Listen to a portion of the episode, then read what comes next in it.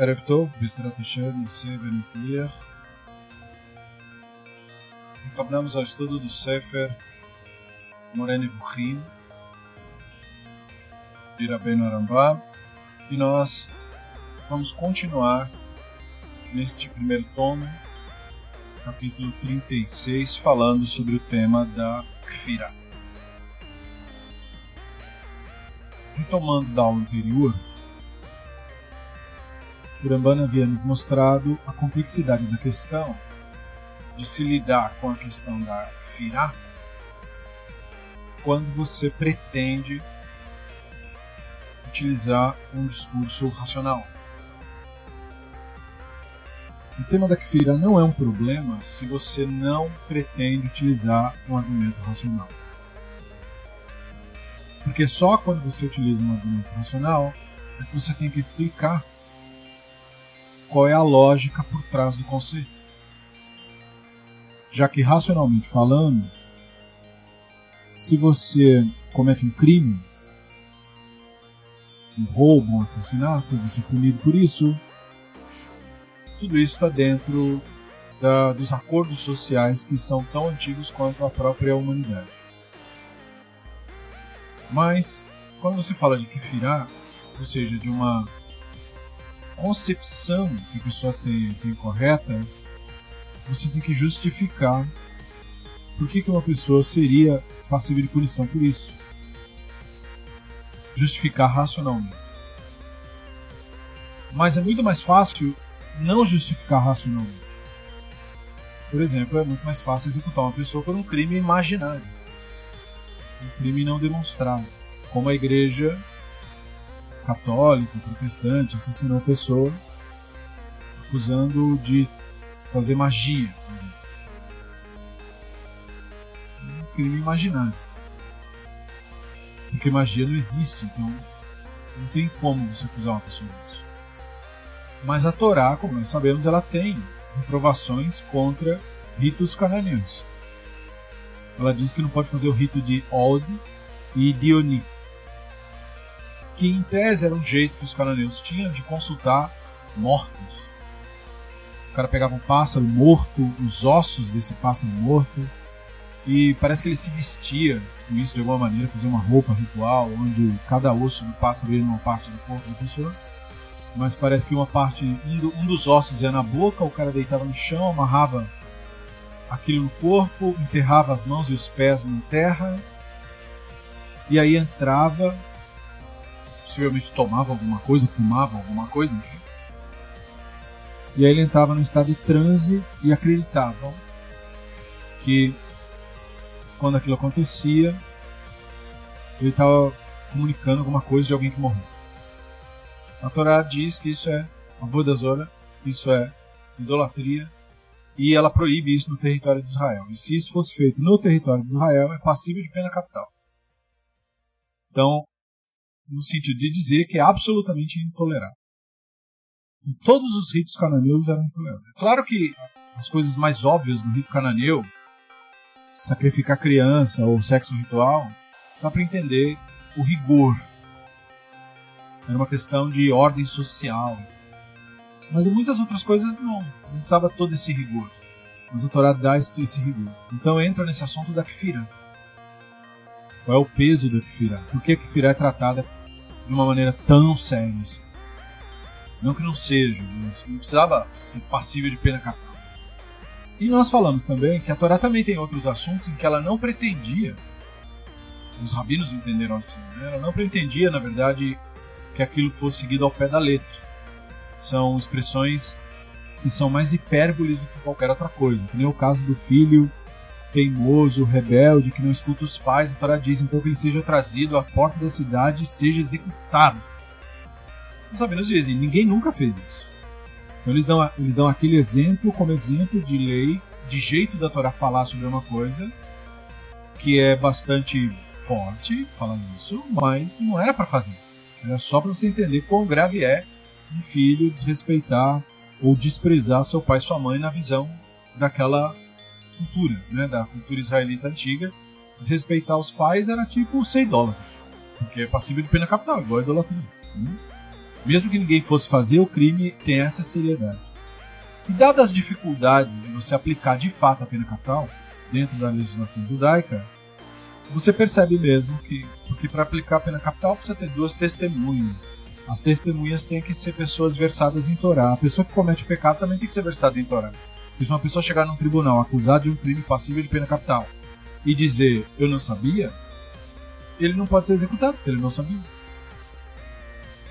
Né? Tem que ter duas testemunhas que viram a pessoa fazer o crime cometido, tipo assim, 15 minutos antes da pessoa ter feito. E antes da pessoa ter feito, as testemunhas têm que ter dito para a pessoa que se você fizer tal e tal e tal ação, o resultado é tal e tal e tal pena. E a pessoa tem que ter respondido, apesar disso farei.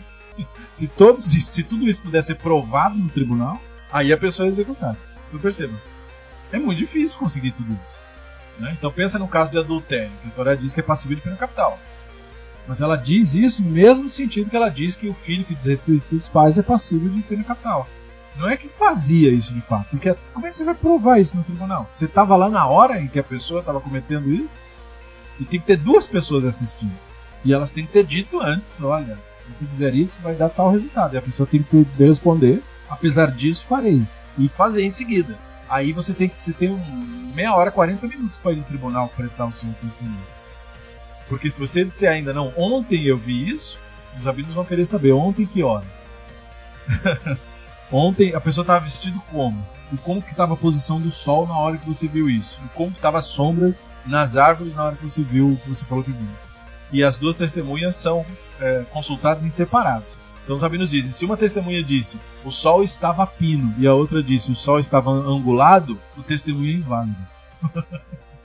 se uma testemunha disse a sombra estava para a direita e a outra disser a sombra estava no meio, o testemunho é anulado. Qualquer detalhe que, que do testemunho que não bater, anula o testemunho e aí não pode ser aplicada a pena. Então, para que serve a advertência? Ela serve para mostrar quão grave aquilo é. Quão rejeitado aquilo é na nossa cultura. E não que chegava a vias de fato. De executar a pessoa de fato. É muito difícil você conseguir as provas que a Torá exige para você conseguir executar uma pessoa. Então, o mesmo caso tem que ser entendido em relação a Kfirá a heresia, a idolatria são passíveis de pena capital. Mas não basta alguém chegar e dizer, ó, oh, isso é idolatria. E, e, e os testemunhos, e os eventos, e tudo. E quando é questão de opinião pessoal, como que você vai provar isso em tribunal? Como é que você vai provar que uma pessoa pensa determinada coisa? Não tem como você fazer isso.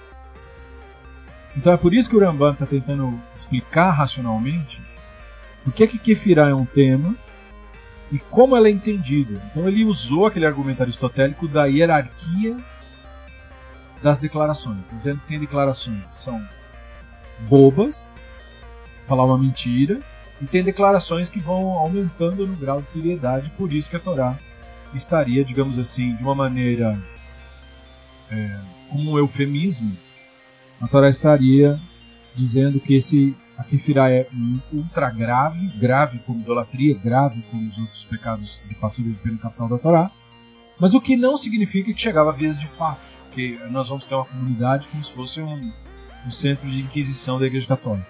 Não é isso. Então, ele fala disso, Friedlander comentou sobre isso. E a Kfirá, portanto, é, ela, tem, ela é traduzida como heresia no popular. O, o, o Kafir, o Friedlander traduzem como erro, traduzem como infidelidade. Um conceito assim, você está negando a tradição, negando os nossos valores. Agora, nós falamos que apesar de tudo isso, desse entendimento todo, a Torá é, trata aqueles que cometem a kfirá, ou seja, você vê os profetas falando dos judeus, dos hebreus, seja da tribo de Judá ou das outras dez tribos, que eles eram inimigos do Rosh. Porque você pega Ahaz, Ahaz é, é tratado como um, um, verdadeiro diabo em vida. Ele e a mulher dele, a Yezebel, né, são perversos do começo ao fim. É, detalhe, descendente de Davi, né? não era alguém da rua era da descendência real do Davi, né? extremamente perverso.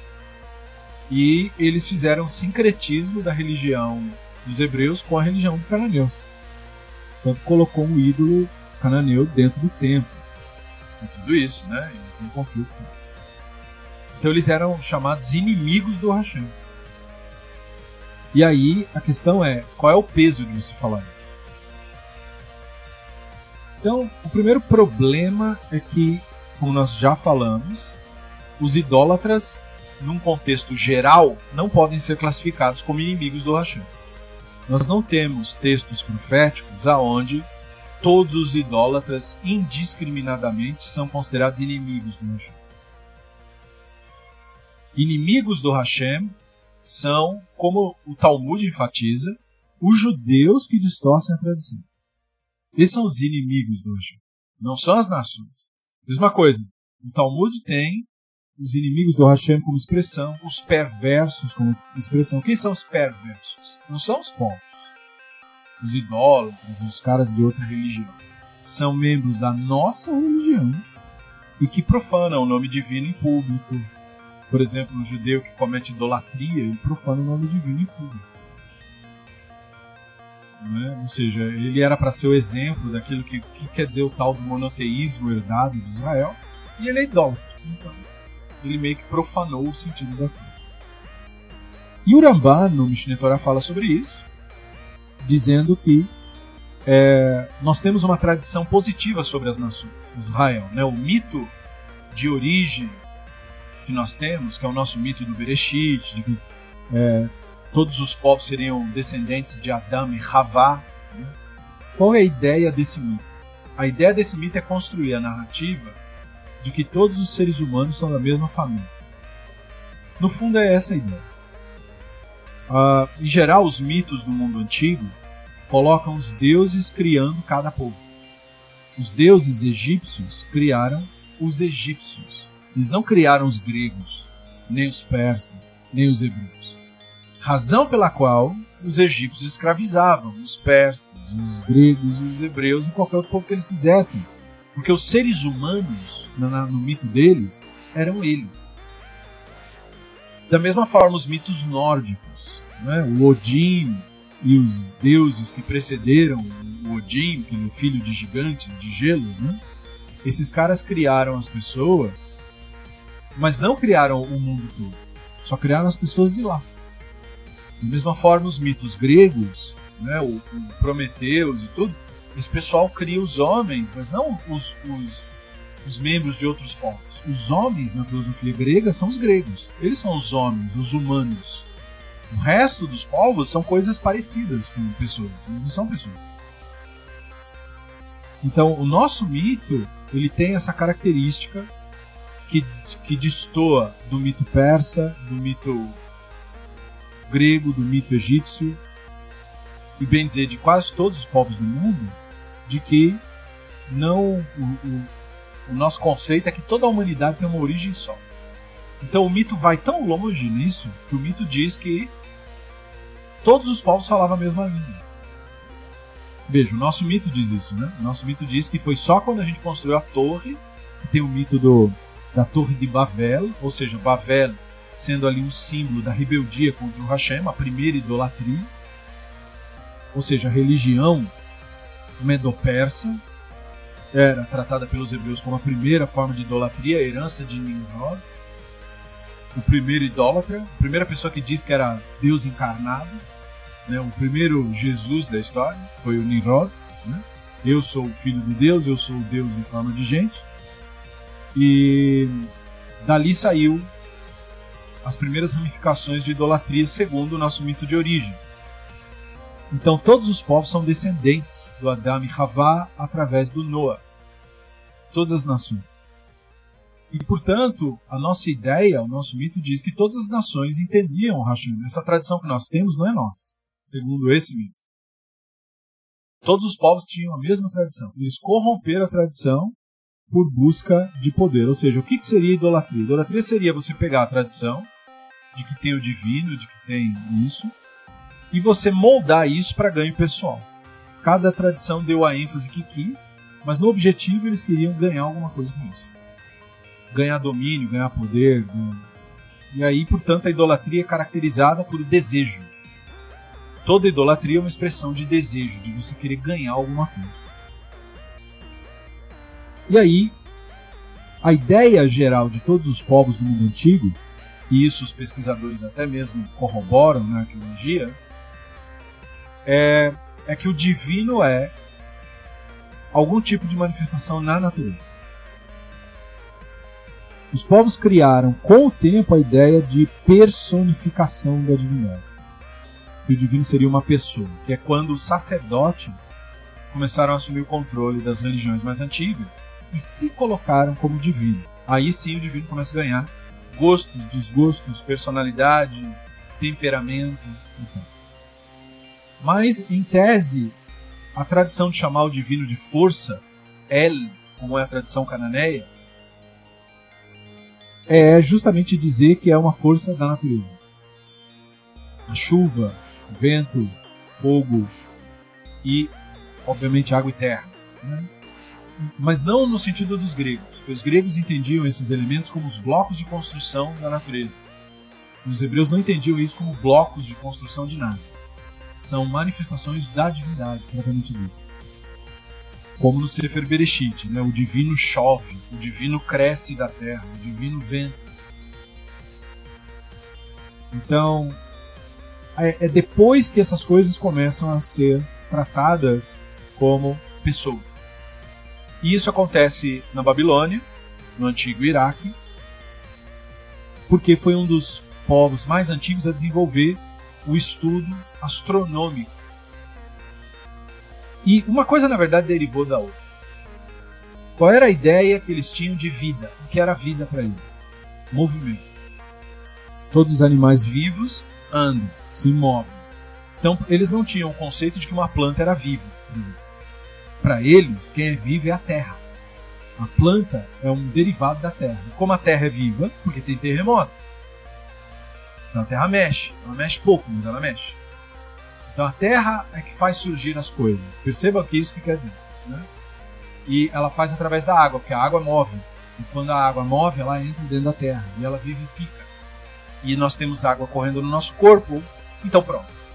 O movimento está aí e, portanto, a vida está aí. Então por isso que na Bíblia hebraica você não tem nenhuma planta morta. Porque eles não conseguiam entender que a planta também é viva. Porque ela não, não mexe, pelo menos de uma maneira que você consiga enxergar.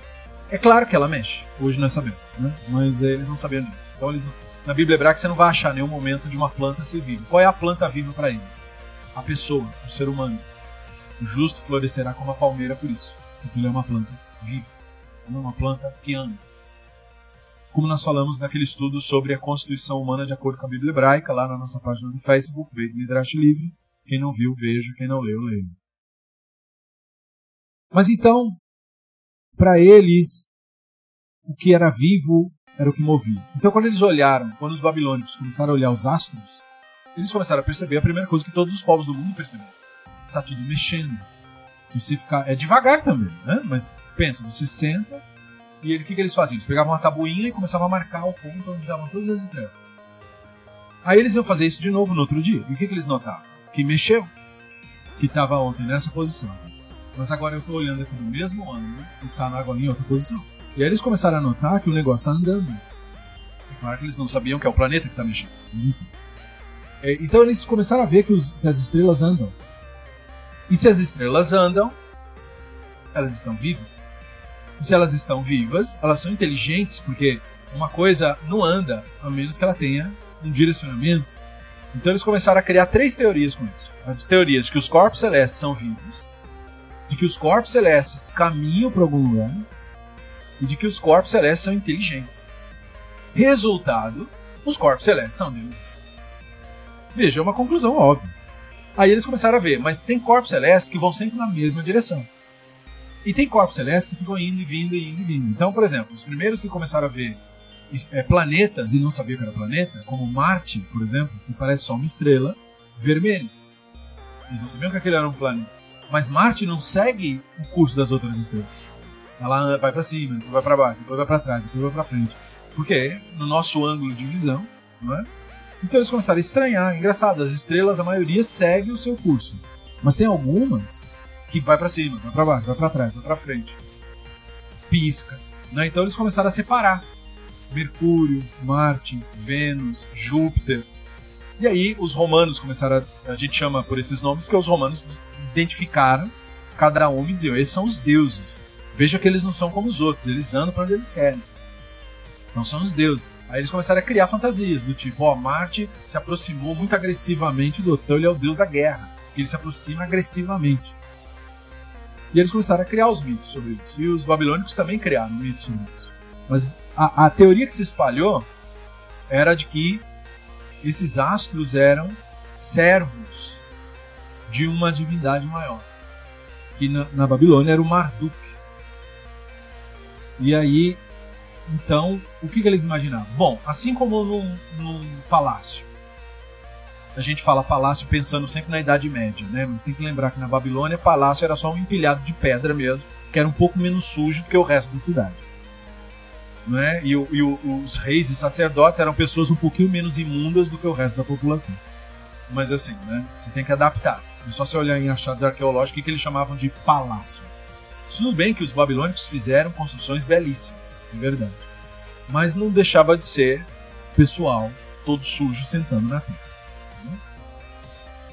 Mas assim, eles começaram a criar a ideia de que se você vai num palácio e você tem que respeitar os representantes do rei, e fazendo isso você está representando a honra do rei, então, da mesma maneira, se, se nós homenageássemos os representantes do Deus, nós estaríamos, de qualquer maneira, de boas com o Deus, porque nós estamos representando quem o representa. Porque nós não vemos o Deus, mas nós vemos os seus representantes. Então, é por causa disso que começaram a construir templos para representar os representantes.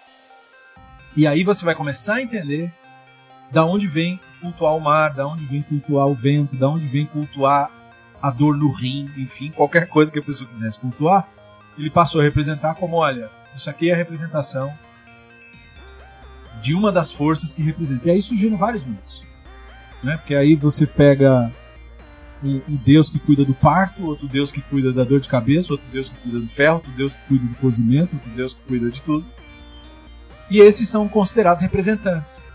Então, essa era a primeira ideia. E Urambani traz um pouco essa, esse mito para dizer assim: então os povos não é que eles queriam servir outros deuses originalmente. Nunca teve outros deuses para eles eles achavam originalmente que todas essas coisas são servas do Deus superior. E aí nós usamos essas coisas para ter contato com os seres superiores. Nós fizemos um estudo no nosso grupo de estudos, lá do Great Midrash Livre no Facebook, explicando um pouco de como é que o idólatra justificava o culto para a estátua. Nós explicamos bem detalhadamente o rito do sacerdote de pegar. Ele sabia que era uma estátua de barro que foi ele mesmo que fabricou como ele achava que aquela estátua falava, escutava reza, comia a comida que eles ofereciam. Mostra lá todo um rito que eles faziam, pegava a estátua, deixava no rio, passava sete dias, não sei do que, derramado, coisa na boca da estátua, falava essa boca, não sei do que. Depois pegava a, as ferramentas, escondia, jogava no rio, dizia ninguém fabricou isso aqui, isso aqui foi autofabricado pelo Deus. Então, era uma, era uma parece uma brincadeira para nós, né? Eles levavam aquilo muito, muito a sério. Por quê? Porque nós não temos hoje em dia um contato tão íntimo com a narrativa como eles tinham. Nós hoje estamos tentando recuperar nas pessoas o prazer, por exemplo, pra, por ler simplesmente, né? Mas no, os povos do mundo antigo, eles entendiam ler e imaginar uma história lendo como uma experiência tão maior do que a nossa do cinema. Entende? Era uma coisa muito levada a sério. Então, quando eles criavam uma história imaginativa, quando alguém tinha a criatividade de criar uma narrativa, essa pessoa era muito admirada. Ele foi capaz de, de me levar no meu pensamento através de uma história que ele criou. Então, fazer um rito que fizesse uma encenação era considerado como praticamente estar lá. Então, a diferença no mundo antigo de você ser realmente um sacerdote era só você ter a capacidade de prender a atenção das pessoas através de uma história. Note a Grécia Antiga. Né? Qual era o grande evento dos gregos? Era você chegar num teatro e aí um cara começava a contar uma história. Dez minutos depois você estava entretido naquela história. Lá você estava lá, naquela saga. E aí se o cara morresse você chorava, se o cara se desse bem você ria. Essa capacidade de fazer isso no mundo antigo era a coisa mais valiosa que existia. Capacidade de contar uma boa história. Por isso que o nosso povo, o povo hebreu, ele entendeu isso muito cedo e se especializou nisso. Perceba como o nosso mito conquistou o mundo. Usaram o nosso mito, inclusive, para construir novos mitos. Mas por quê? Porque você tem uma saga universal no nosso mito. Uma saga universal e nós soubemos pegar outros mitos e trazer os seus principais e mais importantes elementos para construir o nosso próprio mito. E aí você cria uma narrativa que os seres humanos conseguem se identificar e se transferir para isso. E essa transferência através da história é o que, digamos assim, separa uma história comum da história sagrada, da história que realmente pode causar uma transformação interna na pessoa. Mas então, se os povos do, do originalmente, né, de acordo com o nosso mito, não são pessoas que estavam procurando outros deuses, eles só queriam criar uma maneira de diferente ou criativa de chegar na fonte, então por que eles não estão corretos? Então, esse é um ponto. Né? O outro ponto é a questão da ignorância. Nossa tradição, a gente não considera culpável uma pessoa ignorante. Um idólatra de uma tribo qualquer, de algum lugar do mundo, que nunca nem soube dos conceitos da nossa tradição, ele não tem nenhuma responsabilidade. No, de acordo com o nosso mito, não é? O Hashem não pune o idólatra ignorante, não pune ele por nada, mesmo que ele cometa as coisas mais horríveis dentro da sua tradição. Ele, se ele não sabia da alternativa, se ele estava totalmente convencido daquele mito ao ponto de que ele cometeu sacrifício humano, vamos dizer assim, de acordo com a nossa tradição, ele não é culpado. Porque apesar de ele ter feito isso, isso é o que ele tinha de narrativa. Então o culpado, no caso, seria a narrativa. Essa narrativa teria que ser destruída. Aí você vai entender porque a Torá fala assim: quando vocês chegarem lá nos cananeus, derrubem os seus altares, é, né, destruam os seus templos. Por quê? Porque o problema deles fazerem o sacrifício, fazerem as profanações, era o mito. Então tinha que destruir o mito, apagar o mito. Apagando o mito, as pessoas parariam de fazer aquelas coisas parando de fazer aquelas coisas, aquelas coisas deixam de existir. Então, e aí, portanto, era só para fazer guerra contra quem quisesse defender o mito. Aí sim, que aí a pessoa estava querendo defender aquele rito, aquele sacrifício e tal. E aí isso não era para ser tolerado no território ali de Israel antigo. Né? Mas não os povos. A ignorância não é passível de punição. Se é exceto se você tiver acesso ao conhecimento e recusar, claro. Mas aí então os povos não, não, eles são ignorantes e o ignorante não é culpado de nada. E aí, portanto, a teoria dos povos de, de divindade física não era levada pelos hebreus antigos como com um ar de repulsa. Eles tinham repulsa por hebreus que se devotassem aos ídolos físicos, não aos povos seguirem isso. Então os hebreus têm uma tradição já muito antiga disso. Por isso que você pega até Moshe falando isso. Né? Vocês vão se dedicar ao Hashem. Agora, as constelações o Hashem distribuiu para todos os povos. Isso é um jeito de Moshe dizer assim: não se incomodem com a religião dos outros. É incorreto, é equívoco, é, mas é problema deles, não é problema de vocês. Vocês vão cumprir Torá, vocês vão seguir as tradições. Se eles quiserem aprender alguma coisa, eles venham aqui. E se não, tudo bem, deixa eles viver do jeito que eles quiserem viver. Não é, não é um sistema de conquista, de colonização. Tanto que você pega aquela cena clássica né, do Aman, chefe do exército assírio, é, do Aman. É, e, e, esse cara esse cara fica com uma doença e aí ele vem procurar o profeta para se curar da doença né? e aí ele ele é de outra religião mas ele escuta falar porque ele tinha uma serva é, que era hebreia, e ela fala para ele: Ó, lá na minha terra tem um profeta, e esse profeta segue o Hashem. E se ele rezar para o Hashem e pedir para o Hashem curar você, pode ser que o Hashem faça isso, porque o Senhor é uma pessoa boa. E ela fala isso porque na nossa tradição, que, que a pessoa precisa para ser atendida pelo Hashem? Ser uma pessoa justa. E ela, aquela serva, dizia: Olha, o senhor é uma pessoa muito justa. O senhor poderia executar pessoas, o senhor não faz. O senhor poderia fazer um monte de maldades, mas o senhor não faz. Então, segundo a nossa religião, se o senhor pedir alguma coisa pro Hashem, ele te atende. E aí, esse cara é convencido por essa serva e ele vai até o profeta. Né? E o profeta sequer atende ele. Nem olha na cara dele, manda o servo para mostrar o quê? Porque ele vem com presentes, com tudo. E o profeta não, não podia deixar nada chegar ao ego, né? despertar o desejo do ego de querer ser, de querer ter, de querer possuir. Então nem atende ele, mas fala para ele lá no rio Yarden se banhar e aí o cara é curado. O cara acha super ruim, mas acaba indo. E o cara de fato é curado, né? De acordo com o texto. Então a pele do cara se recupera. O que quer que o cara tivesse de doença de pele vai embora, desaparece. E nisso você vê um cara, e ele nem é convidado a seguir a nossa religião. O profeta não diz, olha, daqui em diante agora você tem que servir o Hashem, nada disso. Ele é que fala. Ele fala, olha, eu vou voltar para minha terra e agora eu vi, né, que o Hashem é que é o Elohim mesmo, que não tem outro Elohim, porque o quanto que eu rezei lá na minha terra e não deu nada, né? Então realmente é o Hashem que é o Elohim. Mas eu vou voltar para minha terra e aí quando o meu rei se prostrar para os ídolos dele, eu sou obrigado a me prostrar junto. E o profeta fala para ele, vai em paz. Né? Quer dizer, se você não acredita realmente naquilo, você vai se prostrar, mas é só uma encenação que você vai fazer porque você é obrigado, porque é a sua posição. Ou seja, não pediu para ele abandonar a posição dele, não pediu para ele largar toda a família dele e vir embora para Israel. Não pediu nada disso. Falou para ele: segue sua vida normal, o importante é sua consciência. Então, veja, né? É uma, era uma religião tolerante, mesmo em circunstâncias assim, apesar de defender sua posição em frente a outras então, como assim o idólatra é o que odeia o Hashem ou é o inimigo do Hashem? Né? Então, além do mais, a maior parte dos povos é vítima. Vítima de sofistas, vítima de deturpadores, vítima de charlatães. Então, as pessoas não têm como ser punidas por coisas que elas, na verdade, foram enganadas.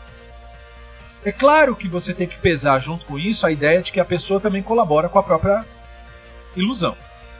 É como o charlatão que tem colaboração no seu engano das próprias pessoas que ele engana.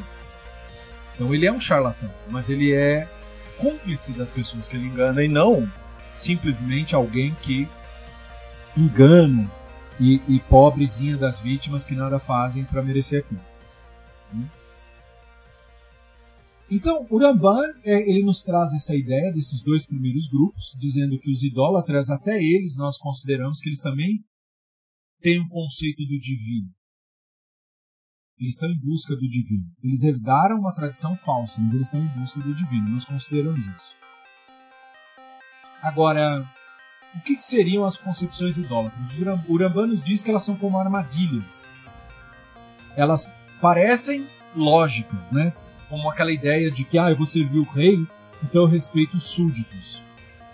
É. Entende? Você vê sentido nisso. Você fala, é, entendi. Mas você está literalizando a simbologia. Porque o divino, ele não é um rei, ele é só assemelhado a isso, metaforicamente falando. Não há nenhum palácio real. Então, como que o misticismo justifica o culto a anjos?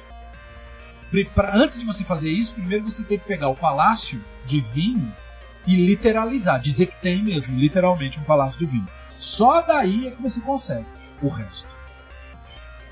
Mas se você não fizer isso antes, você não literalizar, você não chega até lá.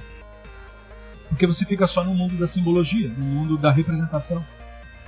Então, o misticismo, para conseguir adotar a postura idólatra, ele precisa, antes disso, adotar a literalização do mito.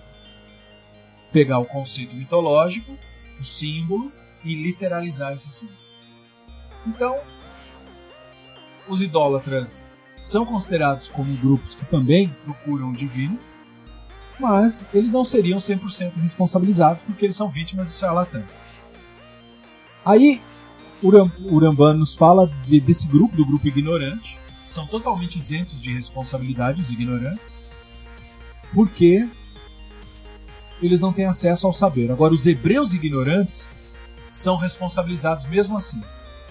Porque eles têm a mitzvah de estudar a Torá. Povos do mundo não têm a mitzvah de estudar a Torá, mas os hebreus têm a mitzvah de estudar a Torá. Então, os hebreus ignorantes são responsabilizados porque eles têm a obrigação. E essa obrigação é maior do que os outros mandamentos. Ou seja, o dever de estudar a Torá equivale aos 603 mandamentos da Torá. Né? Então você tem aqueles dizeres da Mishnah de que as pessoas você faz tal coisa e é, recebe o um mundo vindouro, né? Se você separa o canto dos cantos para os pobres, se você faz cá, se você faz o Shema, se você faz isso, faz aquilo. Depois de dar toda a lista, o texto diz: Mas o estudo da Torá é superior a tudo. Porque é através do estudo da Torá que você realmente mantém o contato com o divino. E na narrativa do Ramban, como o contato com o divino é intelectual, então é só através do estudo da Torá que você tem contato com o divino mesmo. E por nenhum outro. Então, você tem exemplos na tradição, nos textos, como textos da Mishnah, de observância ritual que pode ser feita imitando. Você imitar um ritual judaico, basta você estar perto de alguém que faça. Portanto, muitos judeus ignorantes, você olha, eles são observantes de rituais, porque você não precisa ser inteligente para observar ritual. Nem para estudar livros de rituais, tipo livros que manda fazer isso, manda fazer aquilo. Essa é informação disponível para todo mundo. Né? Por isso que o Ramban escreve o Mishneh Torah para o público ignorante, porque é um livro de faça isso, não faça aquilo. Ele não é como Guia dos Perplexos, como esta obra, que é uma obra para você realmente entrar nos temas mais profundos. É um livro só de faça não faça. Qualquer um consegue. E da mesma forma, o Rambam nos lembra que para facilitar esse acesso para ignorantes é que Unkelus e o Jonathan também, mas principalmente o traduziram a, a Bíblia hebraica para o aramaico e eles tiraram o antropomorfismo. O Jonathan não tirou tanto antropomorfismo, na verdade o Jonathan mais é, usou linguagem midrástica para explicar as coisas, mas também facilita para quem está começando. Mas o Unkelus tirou os antropomorfismos da Bíblia hebraica, não totalmente, porque não é possível tirar totalmente, por exemplo, tem cenas que são sonhos, então não tem como se tirar disso. Mas ele tirou das partes principais, para mostrar, é, sem que a pessoa sequer percebesse, não é? que o objetivo do livro é falar de conceitos mais elevados quem percebia, quem percebia, e quem não percebia, passava batido e a pessoa continuava lendo o texto normal. Mas é, portanto, considerado da parte do hebreu responsabilidade de estudar. E se ele não faz isso, ele é passivo, ele é culpado, ele é responsabilizado. Então, o, o, o, o cara que comete kfirá, o mino, né, a gente chama essa pessoa de mino, que errou, que desviou o caminho, né? Ele, portanto, faz parte desse terceiro grupo, que não é o mesmo grupo, portanto, dos idólatras. O hebreu idólatra, portanto, é o inimigo do Hashem, e não o idólatra idólatra, os membros dos outros povos. É o hebreu. Porque ele tem a obrigação de saber, ele tem a obrigação de estudar, ele tem a obrigação de ser é, instruído. É parte da tradição que ele recebeu, ele não tem desculpas. Né? Seria como uma pessoa com formação numa determinada área não ser responsabilizado naquela área por dizer que não sabia. Entende? Quem tem direito de dizer eu não sabia é quem não é daquela área. Né? Um médico não tem direito de dizer eu não sabia sobre a área que ele atua. Ele tem obrigação de saber. É por isso que ele está nessa função.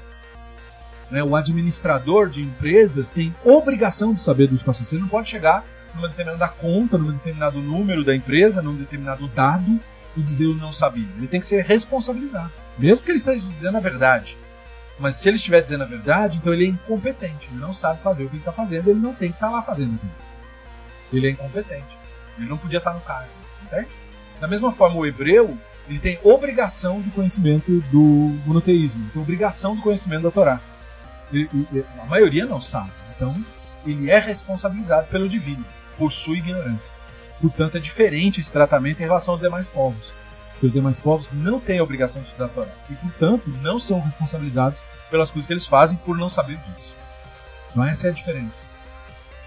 E aí, essa prerrogativa é a questão dos, do conceito da Torá de que são ideias que levam a comportamentos. A Torá é contra a idolatria não porque existem outros deuses, mas porque a prática da idolatria leva a comportamentos específicos que, digamos assim, destoam, sabotam é, ou mesmo destroem o tipo de sociedade que os hebreus estavam tentando construir. Os hebreus estavam tentando construir uma sociedade, por exemplo, que tirasse o conceito de sexualidade do culto religioso. Tirasse isso. Mas não tinha isso em volta. Os gregos misturavam sexualidade com religião, os egípcios faziam isso, os cananeus faziam isso. Né? Então todos os grupos próximos faziam isso. Então deixar isso no, no, no âmbito social seria destruir o modelo de sociedade, que era um modelo no qual as futuras filhas de Israel não fossem mais prostitutas rituais, prostitutas de religião, né? Fossem mães, fossem mulheres livres, que não precisassem mais ficar sendo levadas para templo para servir de prostituta para a cidade. É... E não era, muitas vezes não era nem contra a vontade delas, porque elas já haviam sido convencidas daquilo pela narrativa, de que não é uma coisa espiritual, é uma coisa boa, você vai se libertar, não é disso. Então os hebreus queriam construir uma sociedade que não tivesse isso que não tivesse esse tipo de problema, que não tivesse mais sacrifício infantil. É? Então, era um passo para construir um tipo de sociedade. E a idolatria estabelecida ameaçava isso, porque enquanto tivesse aquela ideia concorrente, eu não ia conseguir atingir o meu objetivo. Eu ia estar sempre cuidando para ver se ninguém vai pegar meu filho escondido e levar ele para ser sacrificado por bar. Ou se uma mãe ia fazer isso com o primogênito dela, ela vai parir o primeiro filho e vai entregar para os deuses, queimando o filho no, no fornalha é, como acharam em Israel, né, em achados arqueológicos, na verdade na região da Jordânia, hein, que era o Israel original. Hein. Então, essas ideias, elas levavam as ações, não eram apenas ideias, eram ideias nocivas que levavam a comportamentos.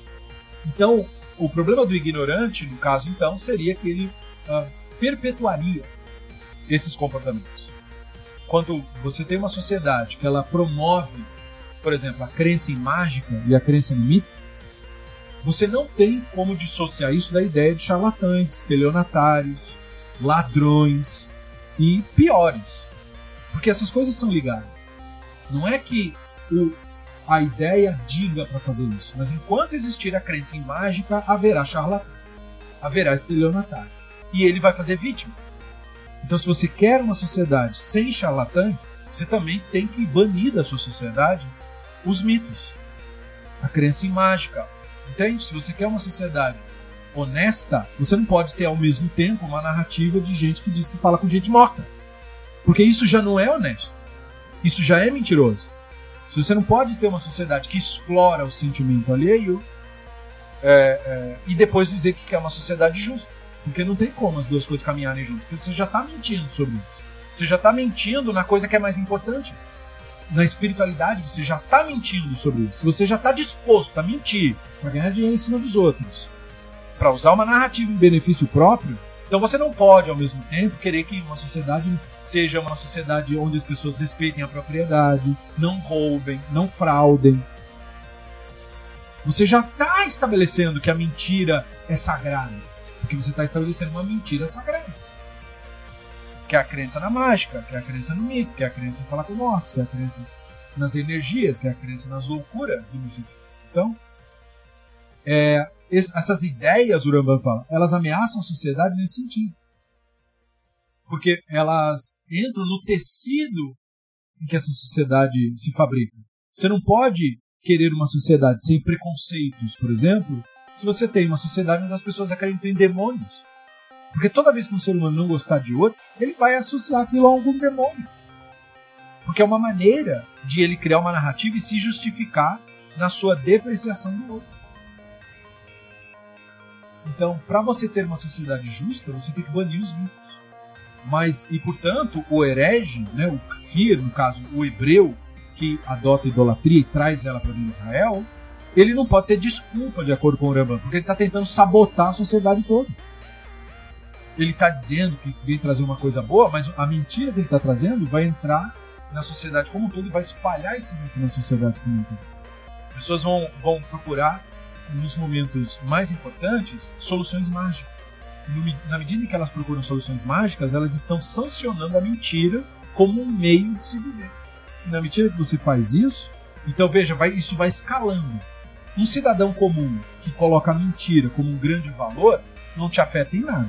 Mas deixa ele se tornar um político para você ver se não te afeta. Entende? Vai te afetar de alguma maneira. Um médico que acredita em mitos pode te receitar uma coisa que na verdade não quer dizer nada. Mas ele acha que quer dizer, porque ele acredita numa coisa mentirosa já. Só que você não está contando com isso, porque você está achando que ele é médico. Então percebeu? Te afeta, mais cedo ou mais tarde te afeta. Os mitos e, e a idolatria, ela nos afeta de, uma, de alguma maneira. É a pessoa que vai nos roubar achando que está fazendo um bem. É a pessoa que vai ser um charlatão e um estelionatário e achando que isso não tem problema, que é assim mesmo. Esse é o tipo de sociedade que se constrói quando você permite que a idolatria se propague. É nesse sentido que o Ramban quer que nós entendamos por que, que a Torá é tão, mas tão contra a idolatria assim. Porque ela vê a idolatria como uma ameaça à civilização que estava se pretendendo construir. Por isso que a gente entra nesse tema da psicologia que está por trás da idolatria. Então, no começo do livro, desse capítulo, o Ramban faz as referências ao conceito da ira divina. E ele explica por que, que a Bíblia hebraica, a Torá em particular, a Bíblia hebraica em geral, associam a ideia de ira divina com a ideia de idolatria quase que sempre. Quase que sempre. Não sempre. Mas assim, a maioria das vezes é muito claro. Então ele lista 13 momentos que ele dá de exemplo e a maior parte desses momentos está no Sefer Devarim, que é, digamos, a Torá no sentido clássico da expressão. E aí, é, Devarim 11, tal, tal, tal. Devarim 12, tal, tal, tal. Profeta Nahum, ele cita. E ele, portanto, quer mostrar que isso é um padrão que vai se seguir no guia. Ele vai falar isso de novo no terceiro tomo do guia. De que a, a Bíblia hebraica associa a ideia de ira divina, fúria divina, tudo isso, à idolatria. Portanto, não é que o divino sinta nada disso, e sim que o tema que está sendo falado é idolatria, que é muito legal. Porque então você vai ver textos que não parecem que é sobre isso e é sobre isso. Por exemplo, aquele famoso texto: é, você não você não descobrirá nudez de não sei quem lá de Vaikra 18, né? nem da tua mãe nem do teu pai, porque isso o Hashem detesta quem faz isso. Então, detestar ou odiar é porque isso era feito num rito idólatra. Aí você vai entender e você não se deitará com o homem como se fosse mulher. Isso é uma abominação, ou seja, isso é uma coisa que o Rashid detesta, isso é um rito de idolatria. E aí você vai ver N outros casos assim. Né? Não façam essas coisas detestáveis.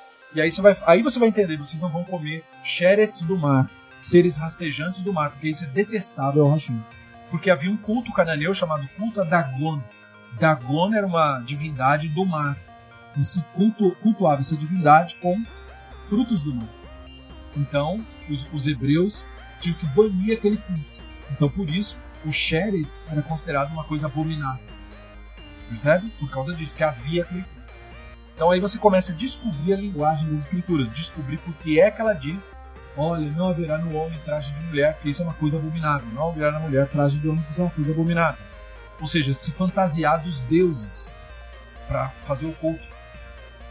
E por que, que é uma coisa abominável, uma coisa detestável? O Hashem detesta isso. Porque isso é idólatra. Era um culto idólatra. Toda vez que atribui um sentimento de fúria, ira, ira raiva ao Hashem, está se falando de idolatria. Então ele traz isso como textos comprobatórios que corroboram com o que ele escreve lá no Mishneh Torah, em linguagem simples, falando de Avodazará, né, citando o Devarim, né, tema principal da Torá, o axioma ao redor do qual tudo gira é a oposição à idolatria. Devemos remover tais ideias no coração, impossibilitar a existência da idolatria. Sobre isso as escrituras disseram: sejam cuidadosos para não se deixar seduzir. Por que a idolatria seduz? Porque envolve sexo. Porque envolve comida. Porque envolve desejos. Porque envolve incitar a sensualidade. Por isso que era tão sedutor. A ideia da, da figura idólatra é a figura que seduz, que atrai para aquilo. Então, o Ramban enfatiza que o objetivo da Torá inteira é quebrar essa sedução. Ou seja, fazer com que a gente perceba que apesar da coisa prover prazeres físicos, a coisa é detestável, na verdade, que ela gera destruição social. E na passagem correspondente do Mishneh Torah, ele legisla sobre não se divagar sobre isso. Por quê? Porque a mente, quando começa a passear na fantasia, ela passa a desejar. A sua mente, ela controla o que você sente. Então, se o rito idólatra começa a divagar no seu pensamento, desperta-se o desejo e aí o seu corpo passa a desejar aquilo como atração sexual por alguém ou como vontade de comer alguma coisa. Né? Você primeiro pensa naquilo, imagina como aquilo seria bom e você cria uma fantasia que te faz ligar aquilo. Por isso a ideia de banir. Né? Tira os, os mitos deles, não leiam. Não é não leiam no sentido da investigação. É no sentido de, de você digerir e cogitar e crer naquilo. Uma ideia só é sentida quando você acredita nela. A sensação, o sentimento vem da crença. Mesma coisa os desejos, vem da crença de que aquilo seria aquilo que você pensou mesmo. Há uma crença nisso. E essa crença muitas vezes é involuntária, é automática, como uma pessoa olhar uma, um outro ser humano e dizer que seria bom estar com aquele ser humano. Mas isso é uma fantasia que você criou, baseada na imagem que você viu. É quase involuntário. Às vezes a realidade não corrobora com isso, mas você imagina que seria isso. E essa imaginação não é uma coisa que você consiga deter. Portanto, você deve cortar o elo de ligação entre você e o, a fantasia. Então, a Vodazara é um perigo real nesse sentido. Não é só uma opinião diferente da minha sobre um tema da religião. É algo que realmente me ameaça.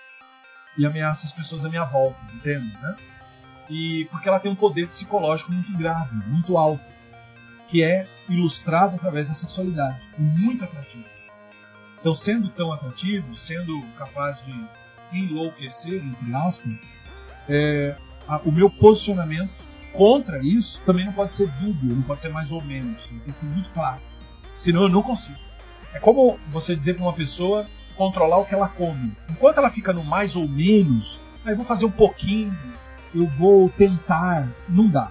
Ou você toma uma decisão ou você não consegue nunca isso. Mesma coisa uma pessoa que quer parar de beber, não é? Porque ele tem doença, ele é alcoólatra. Ele não consegue, não, mas eu vou um pouquinho. Não, mas não tem problema só isso. Se você não tomar uma decisão firme, você não consegue. Então a Torá entende que idolatria é assim também. Você não larga isso, a menos que você decida de uma vez. E aí, o decidir de uma vez vem através dessa linguagem forte que a Torá tem contra isso. Uma, Torá, uma linguagem muito dura, muito maior, inclusive, do que talvez a realidade da coisa. No sentido de dizer, como eu falei, que a, as penalidades atribuídas não foram nem praticadas. Mas é para chocar. Isso é uma coisa detestável, entende? Um modo de falar no sentido de destrói isso, joga fora. Né? Como nós fizemos recentemente no estudo, é, lá no Beit Midrash Livre, sobre Moshe, o motivo de Moshe ter quebrado as tábuas. Né? Não foi o fato de Israel ter cometido idolatria per se, ou seja, estarem prestando culto a outra divindade, porque eles não estavam. Eles disseram que o bezerro de ouro era o Hashem, então o que eles fizeram, na verdade, foi criar um novo culto dentro da religião, como se fosse eles tiverem, como se eles tivessem criado a Kabbalah ali, né? Kabbalah, eh, criaram o misticismo ali. Então é, uma, é um desvio, obviamente, né? O Hashem falou, eles se afastaram do caminho que eu dei para eles. Mas não foi esse o motivo de Moshe ter quebrado as tábuas. Porque o texto diz, eles estavam cultuando bezerro e estavam envolvidos em danças. E aí os pesquisadores notam que esse tipo de linguagem, let's rek, brincar, dançar, era no sentido de sensualizar. Ou seja, eles trouxeram o elemento sensualizante da idolatria para o culto do Hashem. Isso fez Moshe quebrar as tábuas. Isso vale quebrar as tábuas, quebrar, destruir a religião. Por quê? Porque se misturar a sensualização com isso, com a religião, com o sagrado, aí você profana tudo. A sensualização faz parte da sua vida biológica comum. Não tem nada de sagrado nisso. É corpo, é fluido. Tudo o resto é fruto da sua imaginação. E a imaginação não é sagrada. Sagrado é a realidade, não a imaginação. Então é muito mesmo importante separar as duas coisas. E aquele erro, portanto, foi um erro fruto da herança que os hebreus absorveram no Egito, que sensualizava o sagrado né, as roupas. Recentemente, arqueólogos encontraram um belíssimo vestido egípcio de uma das dinastias, tem mais de 10 séculos antes era comum. E o vestido era uma série de pequenas tranças que a mulher colocava, tinha muito bonito, isso sem sombra de dúvida, mas era nu. Entende? Era um vestido que a pessoa que vestia ficava absolutamente nu. Por quê? Porque na religião egípcia, o nu e a sensualização era muito valorizado, cultuado. A cena do Yosef lá no Egito, tendo que fugir dos avanços da mulher do cara, não, né, apenas corroboram isso. Eles eram muito assim. E a nossa tradição é o oposto disso. Não é que ela negue o valor da, do sensual na vida. Tem um valor imenso, mas não religioso, não sagrado. Não se mistura isso com o divino. Então, por isso, o rompimento com a idolatria não pode ser um rompimento mais ou menos. O rompimento mais ou menos não é rompimento nenhum. Assim como o cara que diz que não vai nunca mais beber, mas toma um pouquinho só, não parou. Ele, ele não, não é verdade, entendeu? Só é verdade quando você decide de uma vez. Quando você é firme nisso. Quando você diz não firmemente para a idolatria. Então, por isso, esses textos, essa coisa da ira divina. Porque quando você se ira com alguma coisa, você chegou, digamos assim, na gota d'água daqui. Ó, não aguento mais, daqui não passa. Então a ideia da ira divina ser projetada em questão da idolatria é isso. Nosso rompimento com isso tem que ser como se nós estivéssemos irados com isso do tipo, não aguento mais, vou quebrar mesmo. Não quero. Não admito. Porque se você não fizer isso, você não consegue se separar disso. Porque envolve sensações corporais. Então, por isso que o Ramban diz: aonde quer que suas ações, as ações do divino, são percebidas por nós, atribuímos ao divino emoções que são a fonte das ações realizadas por nós mesmos. Chamamos por ele pelo epíteto que é formado do verbo que expressa tal emoção em nós. Entende? Então, a ira divina, na verdade, é como quando eu me iro, eu dou um basta naquilo sobre o que eu me irei. Então, quando o divino diz que a idolatria provoca sua ira, quer dizer que aquilo deve, nós devemos colocar um basta nisso. Eu não tenho que procurar coisas positivas nisso. Eu tenho que abominar isso de uma vez porque senão os meus instintos não me deixarão, não me permitirão me dissociar disso. É como a crença em mágica, a crença na mitologia, a crença na mentira. Enquanto você fica mais ou menos nisso, você nunca se liberta disso. Você deve botar um basta. Pronto. E aí pronto. E você está livre disso. E isso para tudo na vida. Né? Mesma coisa que eu falei. Se você quer seguir uma dieta, não fique no. Ah, não, só um pouquinho. Não. Aí você não vai conseguir. Se você quer realmente, tome uma atitude. Diga eu não vou mais fazer isso. Pronto. Né? E, e a pessoa que quer se recuperar do alcoolismo, não fique no só um pouquinho. Abomine. Entende? É, essa é a linguagem da ira. Estabeleça um limite, nunca mais ultrapasse esse limite. É só assim que você consegue. Então, o Rambam está nos trazendo para isso. Então, essa projeção que nós vemos na Bíblia hebraica dos nossos sentimentos é uma projeção da nossa atitude. Né? Não é uma projeção do divino. E a divindade então pune o idólatra hebreu, não o idólatra das nações, pelos desastres que ele experimenta de maneira natural e histórica. E é por isso que o divino é chamado de irado, porque quando nós enfrentamos algo ruim na vida, nós diz, é como se nós dizemos né, para nós mesmos que, olha, as coisas estão indo muito mal, parece que eu estou né, numa maré ruim. Essa expressão, essa coisa que me irritou, aquilo que eu queria não aconteceu, a linguagem disso é uma ira. Por quê? Porque o evento ruim ele impede o meu desejo de se realizar, mas ele impede de uma maneira abrupta. Entende? Um infortúnio, por exemplo, uma doença, impede, mas não de uma maneira gentil. Né? Ela, ela força você a ficar na cama, ela joga você na cama, ela acaba com a tua saúde, ela tira a sua voz. Então, é por isso que é considerado ira, entendeu? Ira porque é um rompimento abrupto da fonte do meu desejo. O rompimento abrupto da fonte do meu desejo é a ira. Então fala, a ira do Hashem virá sobre vocês. Por quê? Porque vocês querem viver de luxúria. Vocês querem viver assim. Então, por exemplo, virar um inimigo invasor. Vai roubar o dinheiro, vai deixar vocês passando fome, vai acorrentar vocês e levar vocês cativos. Então veja, eu separei você do seu desejo de uma maneira abrupta violento, você nunca mais vai conseguir realizar esse desejo. Então, os profetas viram. Isso você vê a ira do divino. A ira. Porque você não quis aprender a lição. Então vai vir a vida, os eventos da vida, guerra é um dos fenômenos da vida, doença é outro, enfim. Inundação é outro, terremoto é outro, enfim. Né? E tudo isso virá e vai arrancar você da fonte do teu desejo de maneira bruta. Você não quer viver de acordo com a sabedoria, você quer correr atrás de lixo, então você vai levar na cabeça de uma maneira tão brutal que você não vai conseguir se safar disso. É, por isso você vai ver desastres naturais na Bíblia hebraica serem retratados dessa forma. Né? É, porque as pessoas estavam no mais ou menos. E nem naquela cena do profeta que ele diz: se o Hashem é o Elohim de vocês, então sirvam o Hashem. Se o Baal é o Elohim de vocês, né? Vocês querem viver aí nos ritos, então vão, vão de uma vez. Mas não fiquem nessa, né, como ele fala, entre dois senhores. Se o Hashem é o Elohim, vai. Se o Baal é o seu Elohim, então vá de uma vez né? Então, isso é pior, entende? Porque a pessoa fica, não é, mas é aquilo também, então não pode. Porque o Hashem abomina a idolatria. E aí o Rambam fala, né? Muitos outros males do mesmo tipo. Onde quer que tais males ocorram, quando são causados a nós, a qualquer pessoa, são originários da nossa ira, do seu violento ciúme ou desejo por vingança. Divindade é chamada por meio de tais atos. De ciumento, um dos nomes do Hashem é ciumento, El Kanek mas veja então por que, que é ciumento, né? Porque é, é, a realidade não cede para a fantasia, nem um sentimento. Nem um sentimento. Então não tem como estar tá com o Hashem flertando com o misticismo, não tem. Ou é o não é. Ou, entende? Então isso do nosso jeito de tratar com seres humanos é ciúme. Ou seja, eu me relaciono com tal pessoa, não vai se relacionar com outra. Não vai. Se for, então aí rompeu. Ah, mas só um pouquinho. Não, não tem um pouquinho. Ou vem 100% ou vai embora 100%. Então o Hashem é assim. Ou você está comigo 100% ou você não está. Se flertar uma vez que seja com o ídolo, é idólatra recebe pena capital igual.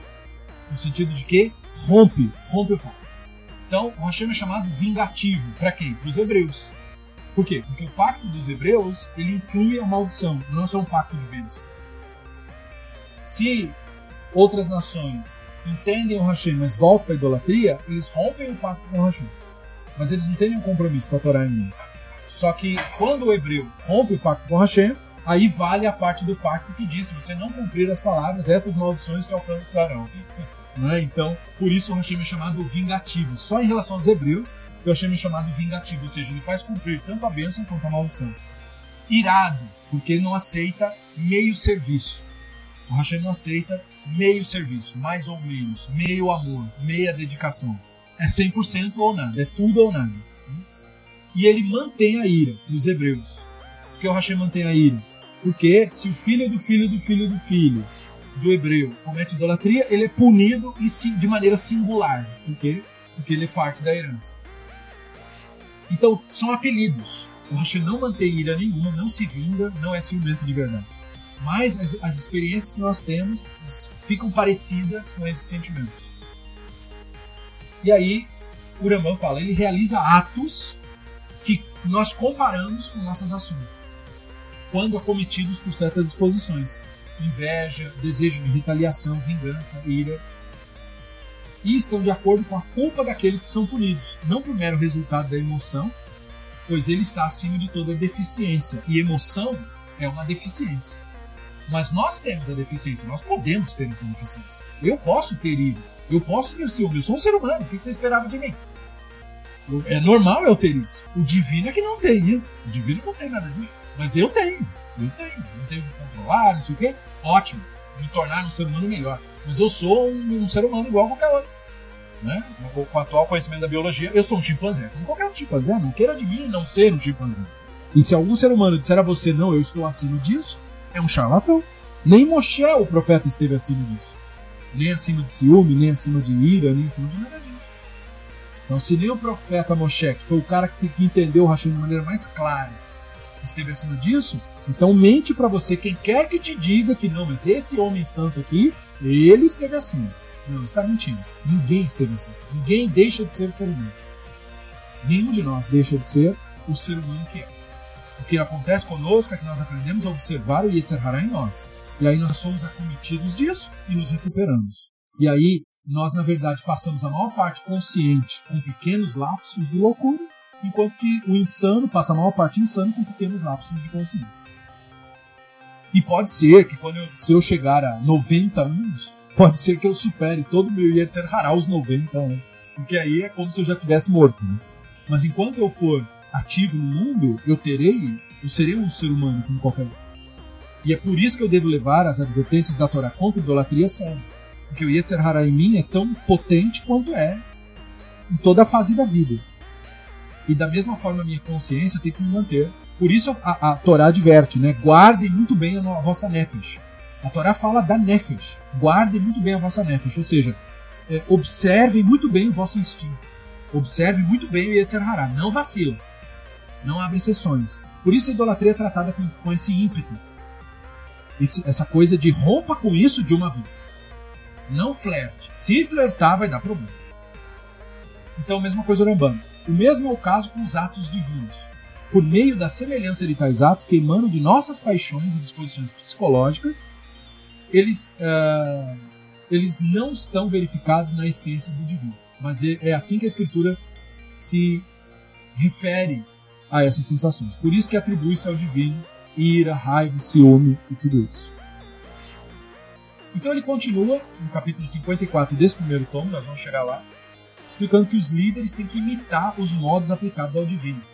Ou seja, o divino se ira com a idolatria, querendo dizer que nós temos que romper individualmente com isso de uma vez e não ficar flertando com isso.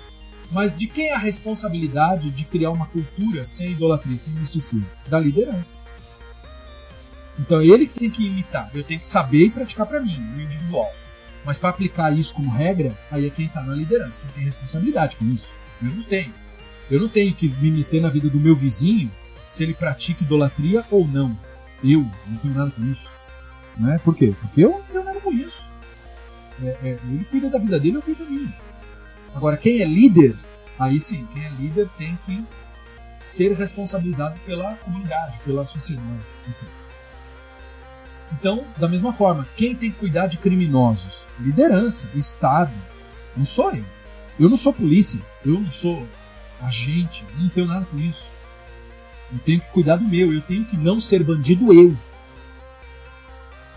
Não é? E quem tem que cuidar da sociedade, da comunidade, é quem é responsável por isso. Então, a guerra contra os cananinhos era responsabilidade de quem? Não de cada hebreu, mas do governo de Israel no período. O governo tinha que fazer com conflito ou não. Eles não decidiram. Não é? E a minha responsabilidade individual é não me envolver com idolatria. Mas a minha responsabilidade individual não envolve o governo, eu não represento o governo. Então o oculta esse conceito do mecanismo legal do Avodazará no começo, para trazer primeiro as comprovações da nossa postura rígida sobre é, Avodazará. Né? E considerando as concepções heréticas, que eu espero agora que você tenha entendido que tem que ver com os hebreus, né? E o poder psicológico disso para afetar o tipo de sociedade que você quer construir, então aí é dever público expurgar o mal, por isso que a Torá vai jogar essa responsabilidade na mão do dever público, dizendo que os líderes do povo, das tribos, tinham que erradicar a idolatria. Para imitar as concepções relacionadas ao divino, para proteger a população pobre, ignorante, as crianças, né, de serem expostas aos mitos. Então essa é a ideia que o Rambam traz para justificar isso, para que nós entendamos por que é que existe esse tipo de responsabilização. Muito bem. Nós chegamos nesse ponto. Na próxima aula nós vamos falar um pouco sobre essa, portanto, da, da kefirá, da heresia, como um, algo que nos afeta de forma política. Portanto, tem que ver com a maneira como nós administramos a nossa cidade, ou o povo que a gente quer construir. Entenda que, portanto, não tem como você separar as questões religiosas das questões políticas, porque nos afetam. E também não tem como você misturar as questões individuais com as questões públicas. Existem atitudes que têm que ver com você na sua vida particular e tem atitudes que têm que ver com o Estado. Você tem que saber separar uma coisa da outra. Você não é sozinho o Estado. Você é só um componente que faz parte disso. Mas o Estado é uma ação conjunta da população, não uma ação sua individual. Você tem que ter tido a sua atitude individual para então o Estado ter a atitude dele. Porque o Estado não é outra coisa a não ser um conglomerado formado pela população. Não existe população justa e Estado corrupto. Isso não existe. Se o Estado é corrupto, é porque a população é corrupta. As duas coisas não são separadas. Não existe um povo de Israel santo e justo, mas um rei perverso. Não tem isso. Se o rei é perverso, é porque a população é perversa. A maior parte dela é. Por isso que os profetas vão falar de que o Hashem vai trazer os remanescentes de Israel. O que, que é os remanescentes? Os que sobraram. Porque a maioria é perverso. Perverso em que sentido? Idólatra. Cedeu para idolatria, cedeu para o misticismo. O idólatra. Né? Mas tudo bem, isso é um tema para nossa próxima aula. Nós vamos pausar por aqui. Eu agradeço a você que nos acompanhou até esse momento. Agradecimento especial aos nossos colaboradores que mantêm esse projeto vivo e existente nesse caminhar em cima do estudo do Guia dos Perplexos, bem como os demais livros que nós estamos abordando. Dúvidas, sugestões lá no nosso grupo do Telegram. Acompanhe os nossos estudos do Paraxá lá no nosso nossa página no grupo no Facebook, Beit Midrash Livre. No mais, agradeço a cada um de vocês pela atenção e até a próxima. Estrata Shem.